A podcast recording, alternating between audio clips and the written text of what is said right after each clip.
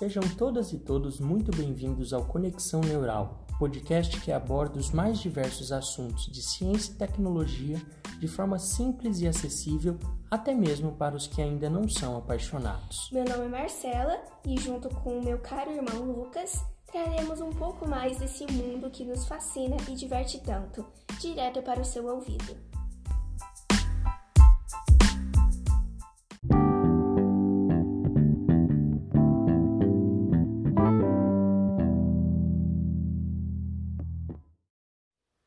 Pauta do dia de hoje conversaremos sobre o continente gelado, a famigerada Antártida. Abordaremos as questões políticas e legais que regem a ocupação e utilização desse espaço e também as questões geopolíticas que ditam as ações dos países na região. Não poderíamos deixar de abordar o papel brasileiro nessa região e também a reinauguração da nossa estação de pesquisas nas terras austrais a nova base Comandante Ferraz. Comecemos um pouco antes, fazendo um breve histórico da presença humana na região. O continente antártico é o mais ao sul do planeta e não possui população nativa. Só foi confirmada sua existência há 200 anos por uma expedição naval russa no ano de 1820. Dizemos confirmada a existência porque há suspeitas que no Polo Sul da Terra existisse um continente coberto de gelo desde a Grécia Antiga. Aqui temos também um ponto importante. A Antártida é um continente porque, embaixo de todo aquele gelo, há terra firme, rochas. E não estamos falando de uma pequena porção de terra, não. Ela possui 13,4 milhões de quilômetros quadrados, maior que a Europa, que possui 10 milhões e quase duas vezes o tamanho do Brasil. Realmente é muito espaço, hein, Marcela? Esses pinguins estão com espaço de sobra, né? Realmente. Enfim, passados esses dados históricos, vamos à parte mais recente. Foi no fim do século XIX e início do XX que os primeiros países a chegarem na Antártida começaram a realizar pesquisas nas águas que cercam o continente e nele próprio para ver se havia algo de relevante economicamente para explorar também a respeito de pesca, pesca de baleias e peixes, entre outras espécies, né, economicamente importantes. E muitas outras pesquisas foram realizadas nesse sentido, e hoje nós sabemos que há muito petróleo, carvão mineral aos montes, xisto, e também outros minerais metálicos como ferro, platina, ouro, cobre, até lítio, hoje tão importante para as baterias, como já discutimos em outro episódio do nosso podcast, e entre outros minerais. Porém, ninguém tem permissão para explorar ou mesmo ocupar a Antártida. É um território que não pertence a nenhum país. Essas regras foram estabelecidas no, no chamado Tratado Antártico, que foi assinado em dezembro de 1959 em Washington, D.C. Esse acordo foi necessário por uma série de questões. A mais proeminente na época era a Guerra Fria, conflito indireto entre as duas superpotências da época, os Estados Unidos da América e a URSS. Portanto, o tratado visava impedir que esse conflito atingisse o continente, proibindo tanto ocupação permanentemente por qualquer país quanto exercícios e práticas militares. Ele também congelava reivindicações de pedaços de território, algo que já havia sido feito por alguns países. O tratado impede que quem reclamou territórios pudesse ocupá-los e que novos países reivindicassem. Outro ponto importante do acordo é que só faz parte dele países que mantenham algum tipo de produção científica no continente. Atualmente, são 75 bases científicas de 32 países. Dessa forma, hoje é permitido apenas o uso para a ciência da Antártida. E um pequeno adendo a isso: esse não foi um acordo realizado pela ONU, a Organização das Nações Unidas. Ele foi um acordo, sim, entre os primeiros países que chegaram na região, reclamaram os territórios. Então, por isso que tem essa questão de que você precisa estar na região, digamos assim, né, fazendo algum tipo de pesquisa para fazer parte do acordo e assinar. E também tem um outro tipo de status, digamos, dentro do acordo, que são os países consultivos, se eu não me engano, esse é o termo jurídico que é utilizado. Que o que isso significa? São os países que tem direito de veto, né? De dizer não sobre as coisas e direito de opinar a respeito das decisões nas reuniões anuais que acontecem para tratar de acordos da Antártida. O Brasil, quando ele aderiu a, a esse tratado, ele entrou como um país normal. E uns anos depois só que ele teve esse outro status de país consultivo. E agora que nós já estamos no campo da geopolítica, né? Porque afinal a única maneira de algum país demonstrar o seu poderio, a sua capacidade é através da ciência. E é através dela que eles o fazem lá na Antártida. Hoje existe, existe uma espécie de competição entre os países sobre quem possui mais bases, bases mais modernas, quem produz mais conhecimento. Quem tem mais tecnologia. Sim, quem realiza as melhores pesquisas. Então é uma verdadeira demonstração de poder, né? E nas palavras do Leonardo Faria Matos, que é um capitão de mar e guerra da Marinha Brasileira e professor na Escola de Guerra Naval, ele disse: o continente ainda é um espaço de disputas geopolíticas e é justamente responsável por esse setor, o setor de geopolítica na Escola de Guerra Naval. E por que a gente fala de um militar da Marinha Brasileira? A Marinha, né, Marcela, nós Sim. vimos, é realmente impressionante. Eles prestam um apoio enorme para as operações brasileiras na de grande Antártida. importância. Sim, porque se não fosse por eles, não haveria maneiras de levar os suprimentos que nós precisamos, levar o pessoal, né? Os cientistas. Então, eles que realizam toda essa questão de logística. E quando aconteceu em 2012 o incêndio, o incêndio da nossa antiga base da, na Antártida, Que também era chamada Comandante Ferraz, É. sim, né? quando aconteceu em 2012 esse incêndio, a Marinha, a, a- primeiramente as pesquisas não pararam de ser feitas por parte do Brasil. Isso é muito importante, por quê? A Marinha impressou, digamos que, os navios dela para os cientistas meio que morarem lá e continuarem com a sua pesquisa até que a nossa nova base, muito mais tecnológica que a outra, fosse construída. Sim, eles até, eu acho que eles chegaram a doar ou darem um navio justamente somente para pesquisa. Então, hoje, além da nossa base na Antártida, nós temos também esse navio da Marinha. Como a Marcela falou, nós tivemos que reconstruir a base após esse terrível incidente, né, esse trágico incidente do incêndio em 2012. Então, hoje, as instalações do Brasil na Antártida, e hoje, quando eu digo, é realmente algo extremamente atual. Nessa semana, dia 15 de janeiro, foi inaugurada a nova base Comandante Ferraz.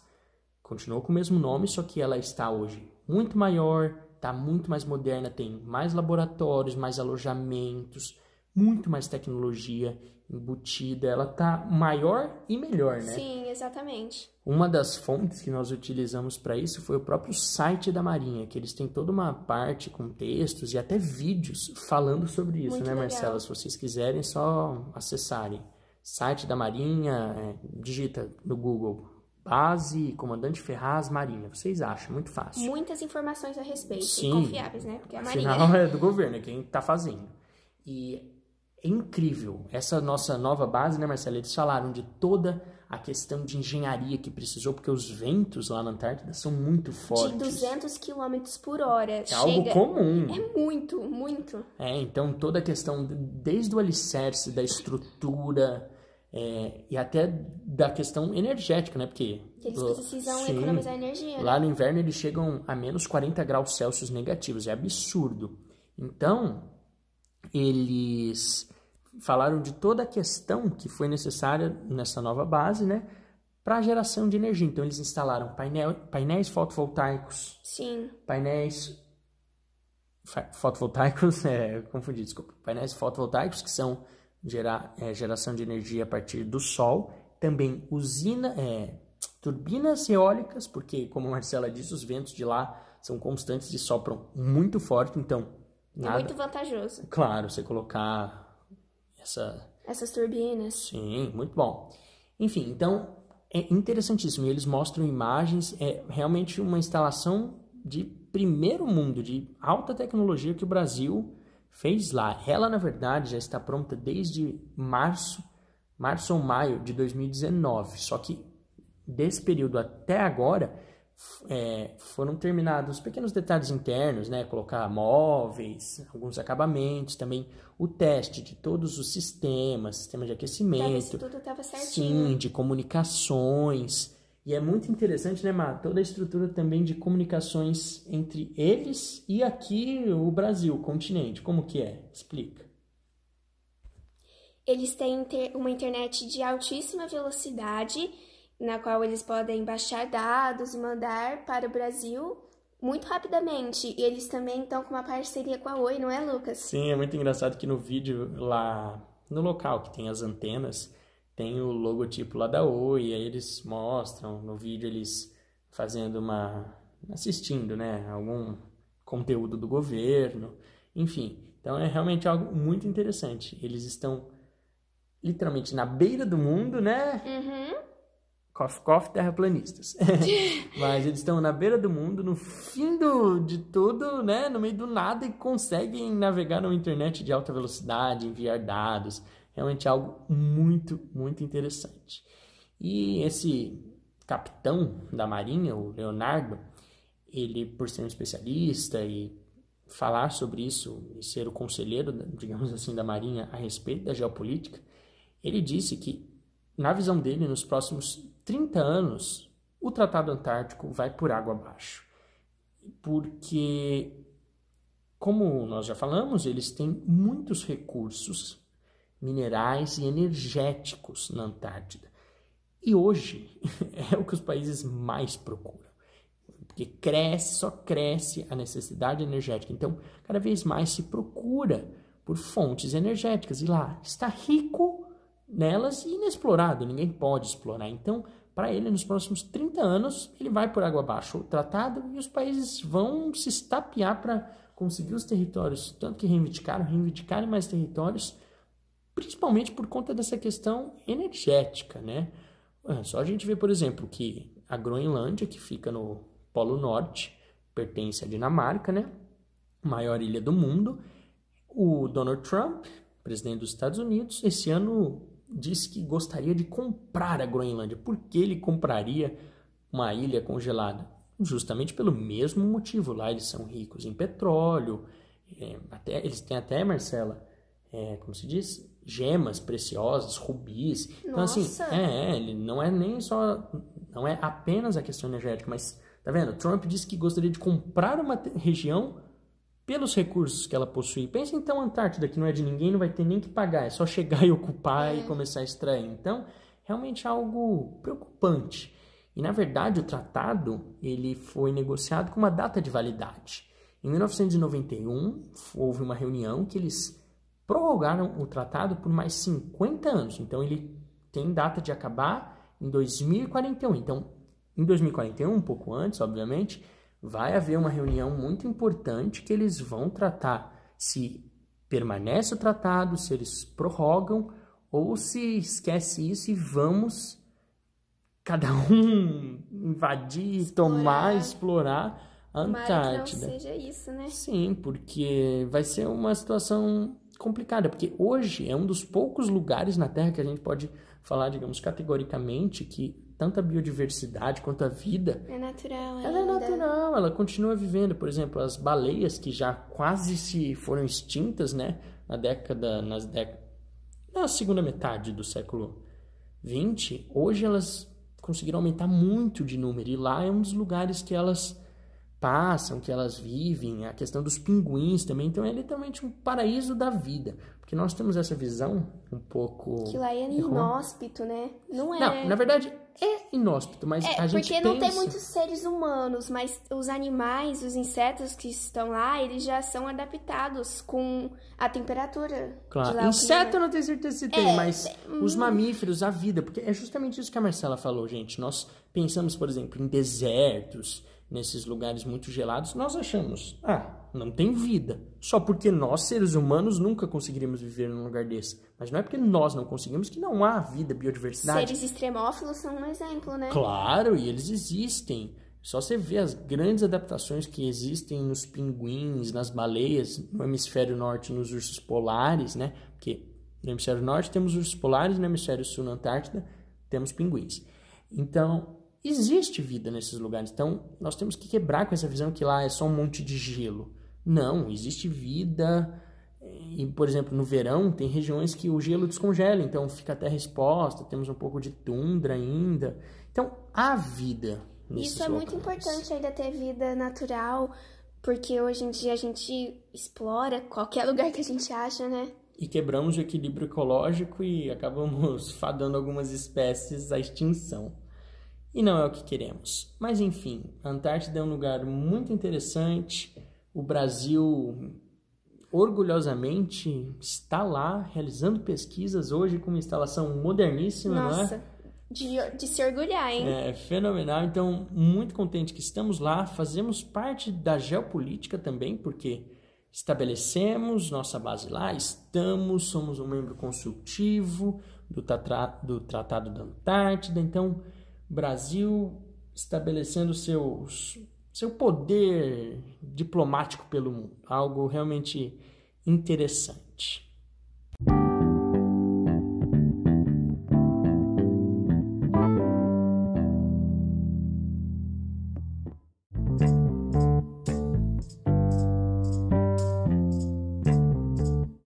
Notícia da medicina. Não é de hoje que conhecemos os grandes riscos que envolvem mandarmos seres humanos para o espaço.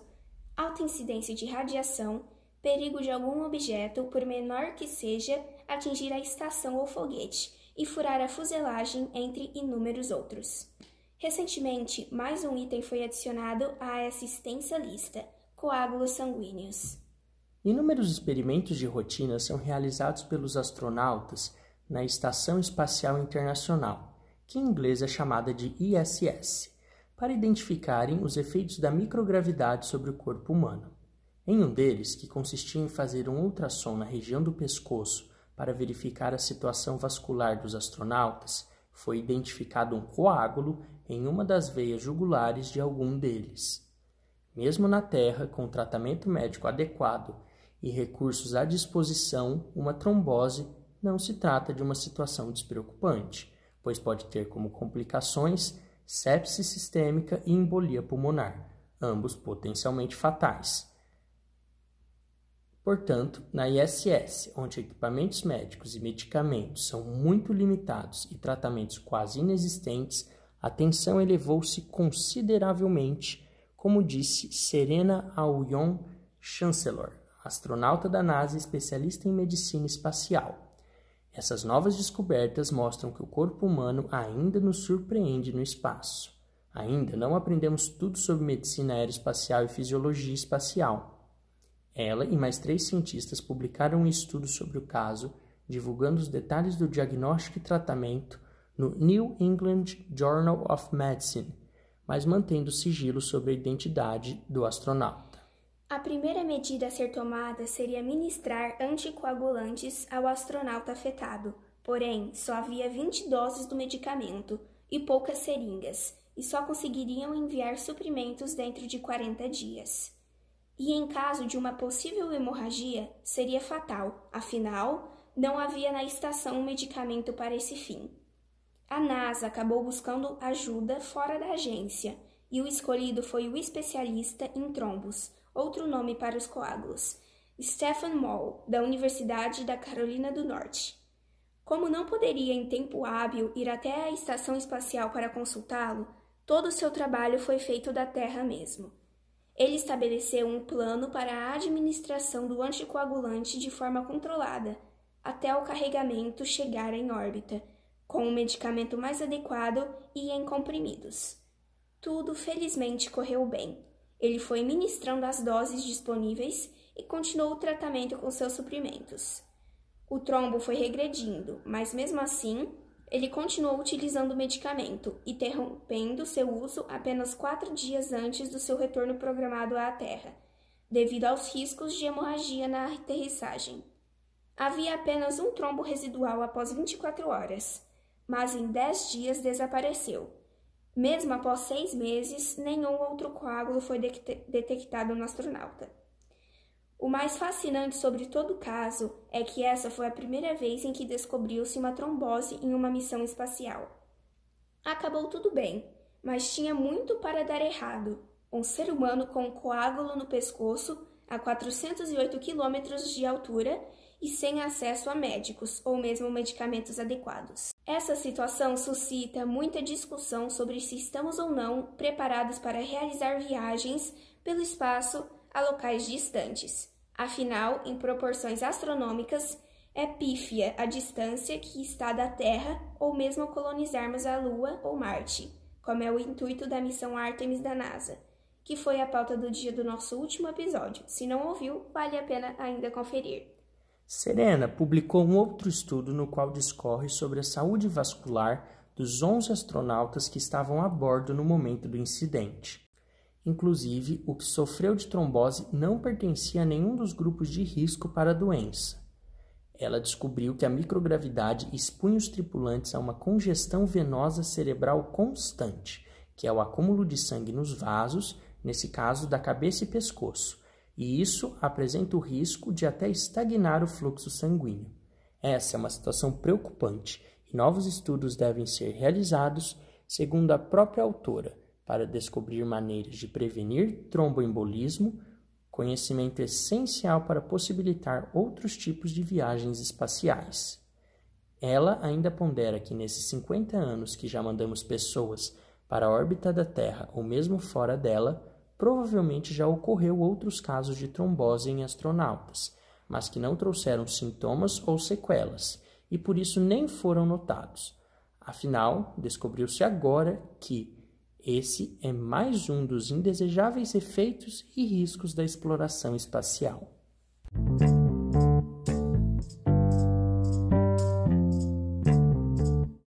Notícia da astronomia. Há muito que estudar e descobrir na vastidão que é o espaço. O avanço tecnológico nos permite, com cada vez mais precisão, obtermos os dados necessários para conduzirmos pesquisas na área. Contudo, o melhor cenário é quando conseguimos analisar amostras físicas dos corpos de estudo. Uma maneira muito simples é estudar os meteoritos que caem constantemente na Terra. Tudo bem, é fato que dos muitos que atingem o planeta diariamente, apenas alguns sobrevivem à entrada na atmosfera. São de tamanho suficiente e também encontrados, mas eles existem. E foi exatamente isso que fizeram pesquisadores dos Estados Unidos e da Suíça analisaram a poeira estelar de um meteorito chamado Murchison, que caiu na Austrália em 69. Eles ficaram chocados com a idade desses minúsculos grãos. Datam de 5 até 7,5 bilhões de anos, mais antigo que nosso próprio sistema solar, que tem aproximadamente 4,6 bilhões de anos.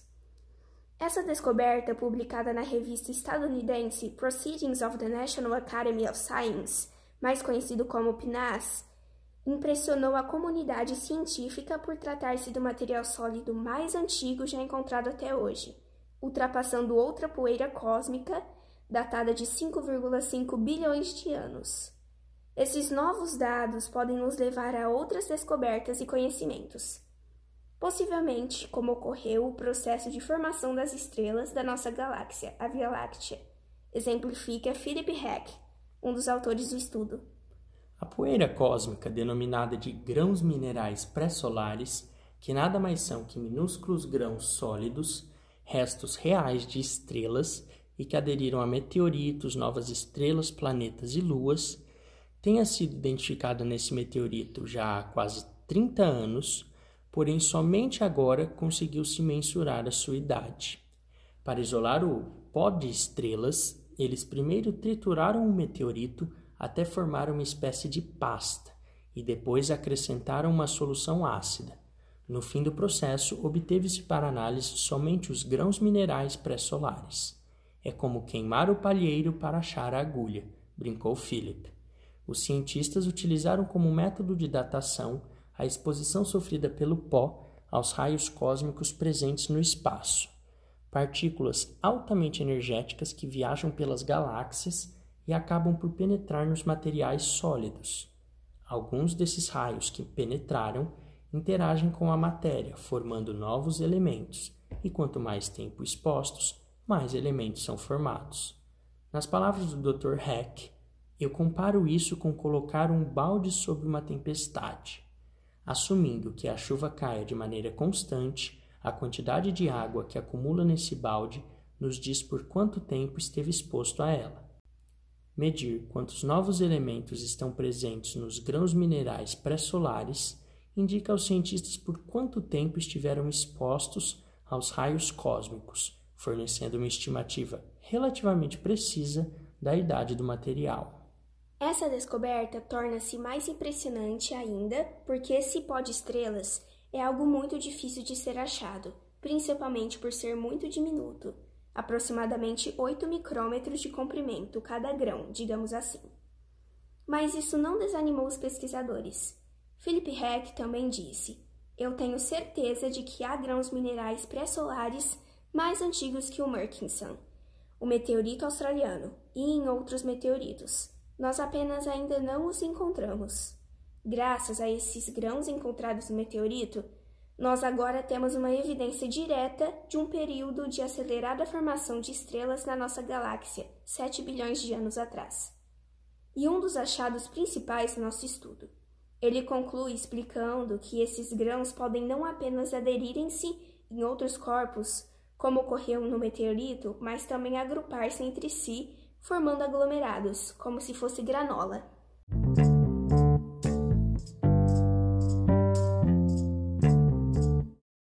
Notícia da tecnologia. Não é surpresa para ninguém que a necessidade energética crescente da humanidade precisa ser suprida de maneiras mais eficientes e menos poluentes.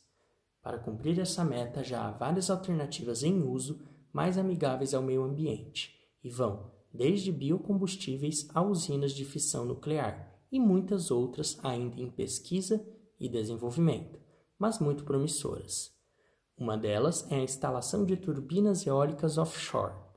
Funciona da seguinte maneira: utiliza-se o princípio das já utilizadas turbinas eólicas terrestres, que são aqueles cataventos brancos gigantescos cujas pás, acopladas a um gerador e movimentadas pela força do vento, geram energia elétrica. Porém, essas, como o nome diz, não são afixadas em terra, no continente, mas sim fora dele, offshore, no mar. Sobre a tecnologia de turbinas eólicas, elas são uma forma de geração de energia totalmente limpa, afinal, não emitem qualquer tipo de gás de efeito estufa ou poluente. Suas desvantagens são apenas a restrição de locais a serem utilizadas. Afinal, é necessário vento, e ele não existe na constância e velocidade necessária. Em qualquer lugar, e em menor grau, uma baixa poluição sonora causada pela movimentação das pás e possivelmente atrapalhar o voo de aves. Mas comparada com outros métodos de geração de energia, como as ainda muito utilizadas termoelétricas, a geração eólica pode ser considerada ecologicamente ideal. No Brasil, ela está em franco crescimento e já é a segunda fonte elétrica da matriz nacional, representando 8% de toda a energia gerada no país. Mas essa já é uma tecnologia sedimentada e não sofre muita inovação. E é aqui que entram as, as turbinas eólicas offshore e o papel brasileiro no desenvolvimento dessa inovadora tecnologia o professor Alexandre Simos, do Departamento de Engenharia Naval e Oceânica da Escola Politécnica da USP, a Poli, é quem lidera a pesquisa brasileira dessa tecnologia. O Brasil destaca-se nesse campo porque a própria Poli já possui um grupo de pesquisa que desenvolve tecnologias offshore para extração e exploração do petróleo e gás, uma importante atividade econômica para o país e essa expertise que possuem é de grande ajuda para as turbinas offshore. É interessante locá-las em alto mar porque há ampla disponibilidade de ventos fortes e espaço para instalá-las não seria o problema. No oceano, o vento é forte e constante devido à movimentação das massas de ar e da umidade que evapora, e essa velocidade maior comparada às do, à dos ventos em terra firme permite que as turbinas sejam utilizadas em suas eficiências ideais. Porém, ainda há muitos obstáculos para essa tecnologia, entre eles os longos fios necessários para transmitir a energia para o continente, os caros cabos utilizados para fixar as boias que sustentam essas turbinas e as altas tensões a que são submetidos para aguentar as ondas e o vento. Embora há ainda obstáculos, desenvolver essa tecnologia a ponto de ser amplamente utilizada, as turbinas eólicas offshore podem ser uma saída para a crise energética global. Afinal, há muito mais oceano do que terras, e estaremos gerando eletricidade sem utilizar espaço algum na Terra.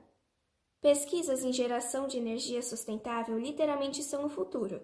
Ditarão o tipo de futuro que teremos: um que haja natureza e qualidade de vida, ou uma terra caótica, superaquecida e com ar e corpos da água repletos de poluição. Cabe a nós tomarmos medidas que proporcionarão o futuro que desejamos.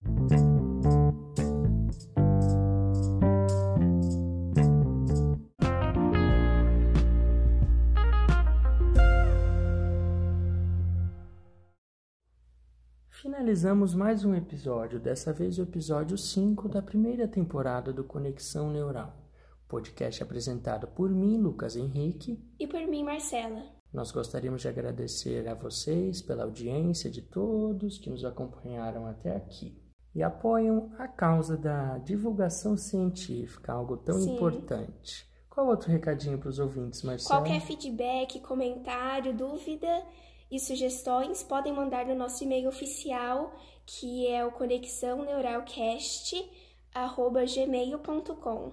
Não se esqueçam também de compartilhar o episódio, o podcast com os amigos, as pessoas que vocês conhecem. Contem dessa iniciativa a todos para que cada vez mais pessoas se envolvam com a ciência. Nosso muito obrigado.